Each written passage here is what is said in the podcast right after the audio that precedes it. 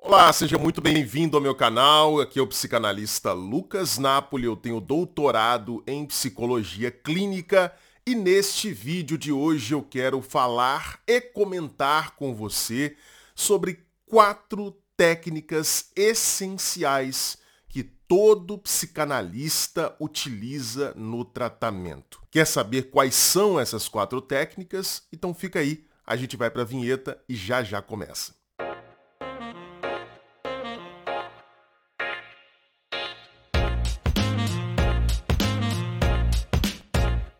Uma sessão de análise se parece muito com uma conversa.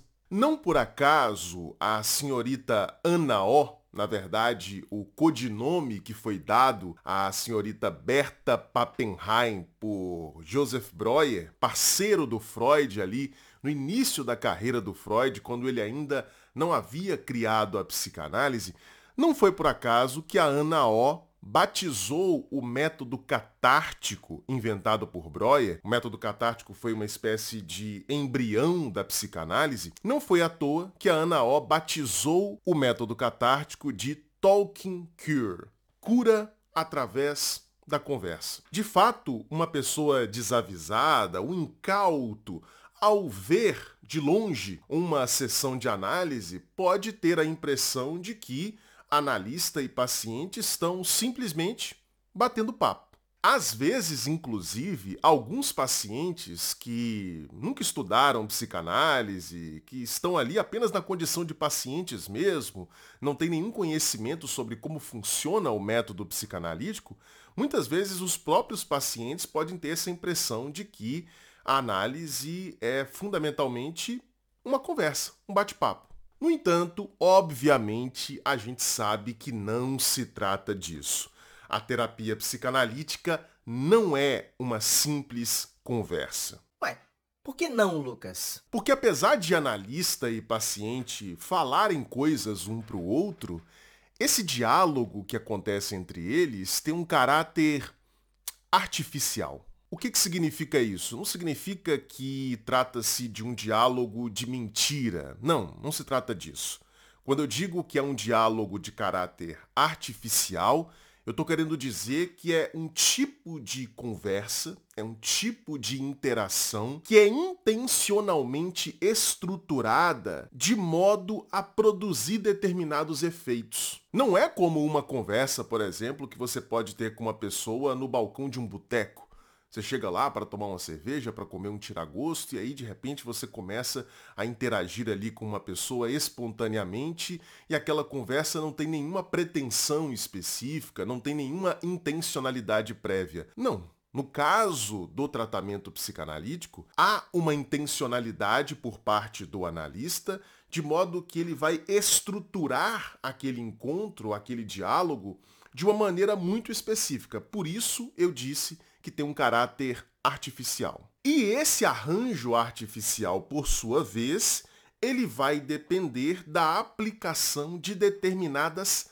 técnicas por parte do psicanalista. Tem muita gente aí da terapia cognitivo-comportamental, de outras abordagens psicoterapêuticas que costumam dizer que a psicanálise não tem técnica, que ali se trata de um processo muito natural, espontâneo, não diretivo. De fato, a psicanálise não é diretiva, não é um método terapêutico diretivo. Mas isso não significa que nós não façamos uso na psicanálise de técnicas muito específicas e que, se não forem aplicadas, a gente não pode chamar legitimamente aquele encontro que está acontecendo ali de psicanálise. Aqui nesse vídeo eu quero apresentar e comentar com você quatro dessas técnicas que o psicanalista utiliza para estruturar o encontro que ele estabelece com o paciente, técnicas, portanto, que evidenciam que não se trata de uma simples conversa banal. Primeira técnica absolutamente essencial que todo psicanalista precisa utilizar? A regra fundamental da psicanálise, a associação livre. Numa sessão de análise, o psicanalista jamais, jamais trará um roteiro, uma pauta de assuntos sobre os quais ele vai pedir que o paciente fale. De jeito nenhum. Jamais o psicanalista vai trazer uma listinha de perguntas para serem feitas para o paciente. Não. O psicanalista, desde o primeiro momento, desde a primeira sessão, ele vai pedir ao seu paciente explicitamente que fale aquilo que lhe vier à cabeça da forma mais espontânea possível, da forma mais natural possível, sem selecionar os pensamentos que serão comunicados, ou seja, o psicanalista vai pedir para o paciente simplesmente verbalizar aquilo que se passa na sua cabeça. Ao contrário do que algumas pessoas podem pensar, fazer isso não é uma tarefa fácil. Por isso que o analista precisa pedir ao paciente para fazer. Se ele não pede, o que provavelmente vai acontecer é que o paciente vai fazer um discurso aparentemente espontâneo, mas que na verdade está cheio de um processo de edição. O paciente pensa um monte de coisas, mas fala apenas algumas. Por isso, o psicanalista, para estruturar a sessão de análise adequadamente, ele precisa pedir explicitamente para o paciente que fale exatamente tudo o que lhe vier à cabeça. Por isso, o psicanalista não traz uma pauta e, inclusive, recomenda ao paciente que não traga uma pauta ou um roteiro já preparado de assuntos sobre os quais ele vai falar. Por que, que isso é necessário? O Freud inventa a técnica da associação livre porque ele entende que se você se dispõe a falar tudo o que vem à sua cabeça da forma mais espontânea, natural e sem censura possível, o que, que vai acontecer? Aqueles conteúdos que estão no seu inconsciente, que se encontram reprimidos no inconsciente e que precisam vir à luz para que o tratamento funcione, para que você seja curado, esses conteúdos terão mais chance, terão mais facilidade de serem vislumbrados se o paciente falar exatamente tudo que vier à cabeça. É claro que, mesmo que ele selecione, mesmo que ele aplique uma censura sobre os seus próprios pensamentos, o inconsciente vai falar. Aquele princípio de Jesus de Nazaré de que a boca fala do que o coração está cheio, ele é absolutamente verdadeiro do ponto de vista psicanalítico. Não adianta, você pode até tentar controlar a sua fala, mas o inconsciente vai escapar de qualquer maneira. Só que se você fizer a associação livre, essa expressão do inconsciente fica mais fácil. Então é por isso que o psicanalista pede explicitamente para que o paciente fale tudo o que lhe vier à cabeça. Essa é a primeira técnica, associação livre. Segunda técnica, atenção flutuante. Se o paciente precisa falar tudo o que vem à sua cabeça, o psicanalista, em contrapartida, precisa escutar tudo o que o paciente diz. Entender isso é muito simples. Veja, se eu estou partindo do pressuposto de que, ao falar tudo que vem à sua cabeça, o paciente está se tornando mais permeável a expressão do inconsciente, isso significa que qualquer coisinha que o paciente fale pode ser uma manifestação do inconsciente. Então, nesse sentido, o psicanalista não pode selecionar a sua atenção, o que é um processo até paradoxal, porque atenção é uma função psicológica que se define justamente por ser uma seleção sobre as informações que nós perceberemos. Então, na verdade, a atenção flutuante é uma espécie de atenção desatenta. A ideia é de que o psicanalista precisa deixar a sua atenção flutuando pelo discurso do paciente. Porque, do contrário, se o psicanalista estabelece uma seleção, pensando mais ou menos o seguinte: eu vou dar mais atenção quando o paciente estiver falando da sua família, quando ele estiver falando da sexualidade. Eu não vou prestar muita atenção quando ele estiver contando coisas banais como o que ele comeu no almoço, uma coisinha que aconteceu no trabalho. Isso não vou prestar muita atenção porque isso é irrelevante. Não! Se a gente parte do pressuposto de que o inconsciente se manifesta na associação livre, ou seja, se manifesta em tudo aquilo que o paciente diz, logo o psicanalista tem que prestar atenção em tudo o que o paciente está dizendo. Ele não pode fazer essa seleção de assuntos que serão supostamente mais relevantes e outros que serão não tão importantes. Então, a atenção flutuante é outra técnica fundamental para que uma sessão de análise se estruture como tal, para que não seja uma simples conversa normal do dia a dia. Terceira técnica fundamental, essencial que todo psicanalista utiliza: a interpretação. Qual é o objetivo básico de qualquer terapia psicanalítica, seja ela freudiana, lacaniana, winnicottiana, kleiniana, não importa. Qual é o objetivo básico de toda terapia psicanalítica? É aquele objetivo que o Freud enunciou em vários momentos da sua obra: ajudar o paciente a reconhecer e integrar conteúdos inconscientes. Nós partimos do pressuposto em psicanálise que o sofrimento apresentado pelo paciente, ele é causado, ele é determinado pela repressão, pela dissociação de determinados conteúdos inconscientes. Então, para que esse sofrimento dê lugar à saúde, nós precisamos ajudar o paciente a trazer de volta esses conteúdos inconscientes que foram dissociados, que foram reprimidos, sobretudo na infância. Como é que a gente faz isso? Ora, o próprio paciente, no fluxo da sua associação livre, ele pode acabar percebendo ligações entre certos elementos, chegando a determinados insights e isso possibilitar a integração desses conteúdos inconscientes, o reconhecimento deles, mas geralmente esse processo de reconhecimento e integração vai depender da ação do psicanalista no sentido da interpretação. A interpretação é fundamentalmente um processo de dedução, porque o inconsciente nunca aparecerá de maneira explícita. Ele sempre aparece de modo simbólico, de modo representativo.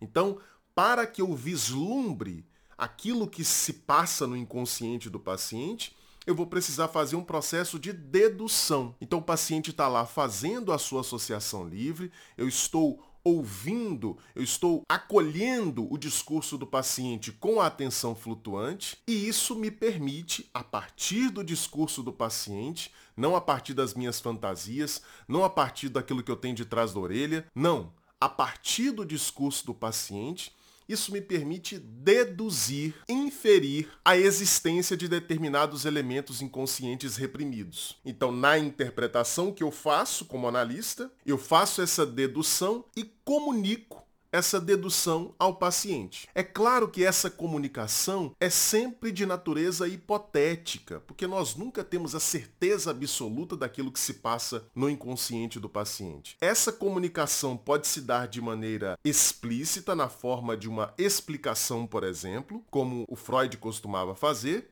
ou pode se dar de maneira um pouco mais alusiva, por meio de repetições de determinados fragmentos do discurso do paciente, por meio do encerramento da sessão. De qualquer forma, todas essas modalidades de interpretação têm o mesmo objetivo: ajudar o paciente a se dar conta de um determinado conteúdo inconsciente e integrá-lo. Quarta e última técnica que todo psicanalista utiliza, quero deixar claro que essas não são as únicas técnicas, evidentemente. Eu só estou apresentando aqui, eu só selecionei quatro delas para falar aqui com vocês. E a quarta é a análise dos sonhos. O Freud descobriu muito precocemente, inclusive escreveu aquela que muitos consideram a sua maior obra sobre esse assunto, que é a interpretação dos sonhos o Freud descobriu que os sonhos expressam simbolicamente conteúdos inconscientes. Nesse sentido, se um paciente, no fluxo da sua associação livre, chega lá no consultório, chega no atendimento, narrando um determinado sonho, o que, que o psicanalista vai fazer?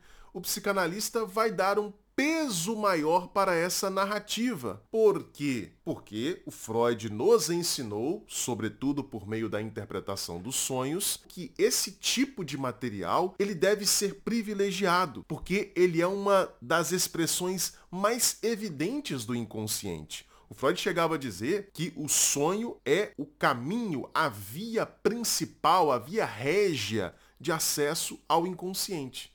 Então, quando o paciente traz uma produção onírica, quando ele traz o relato de um sonho, o que, que a gente faz na psicanálise? A gente pede explicitamente ao paciente que faça associações sobre cada um daqueles elementos do sonho. Porque, embora o inconsciente esteja se manifestando o tempo todo em qualquer coisa que o paciente fale, desde ontem eu comi feijão com arroz, até uma narrativa sobre uma fantasia sexual que ele tem, embora o inconsciente esteja se manifestando o tempo inteiro, quando o paciente traz o relato de um sonho, a gente tem ali um fenômeno, um produto que expressa de maneira ainda mais evidente a presença do inconsciente. Por isso, quando o paciente relata um sonho, a gente pede para que ele trabalhe em cima desse sonho, falando o que vem à sua cabeça sobre cada um dos elementos, porque isso nos ajuda a ter um vislumbre ainda mais facilitado àquilo que está se passando no inconsciente dele. Então essas são quatro técnicas fundamentais que todo psicanalista utiliza: associação livre, atenção flutuante, interpretação e análise de sonhos. E aí, gostou desse vídeo? Gostou de receber essas informações? Então eu acho que você vai gostar de se aprofundar um pouco mais. É por isso que eu convido você a se tornar meu aluno na Confraria Analítica. A Confraria Analítica é uma escola de formação teórica em psicanálise. Lá você tem acesso a uma aula ao vivo toda semana comigo. Toda segunda-feira, às 8 horas da noite, eu faço uma aula ao vivo, das 8 às 10 da noite, geralmente trabalhando um texto clássico do campo psicanalítico. Todas essas aulas ficam gravadas e podem ser assistidas quantas vezes você quiser, quando você quiser, e além disso, tem sempre uma aula especial na semana sobre algum conceito, algum tema, algum autor específico do campo psicanalítico. Para você ter ideia, nós já temos na nossa escola mais de 200 horas de aulas disponíveis para os nossos alunos. Para se tornar aluno da Confraria Analítica, você não vai precisar pagar milhares de reais como a gente vê nos cursos de psicanálise por aí. Meu objetivo é democratizar, é ampliar o acesso ao conhecimento psicanalítico.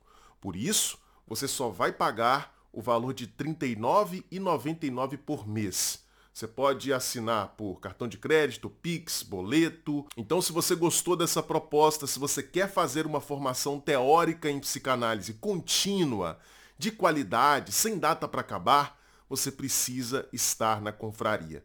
É só clicar no primeiro link que está aqui na descrição. Vai ser um prazer receber você como nosso aluno. E antes de terminar esse vídeo, eu quero falar rapidinho sobre os meus dois e-books. O primeiro deles se chama O que um psicanalista faz. Nesse e-book eu explico de maneira rápida, simples, didática, o que, que acontece num consultório de psicanálise.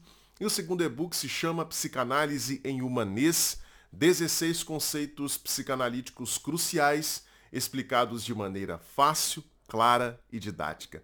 É praticamente um mini curso de introdução à teoria psicanalítica, só que em formato de e-book. Para adquirir esses dois livros digitais é só clicar nos links que também estão aqui na descrição. E se você gostou desse vídeo, não deixe de dar o seu like, não deixe de se inscrever aqui no canal para você não perder os próximos vídeos.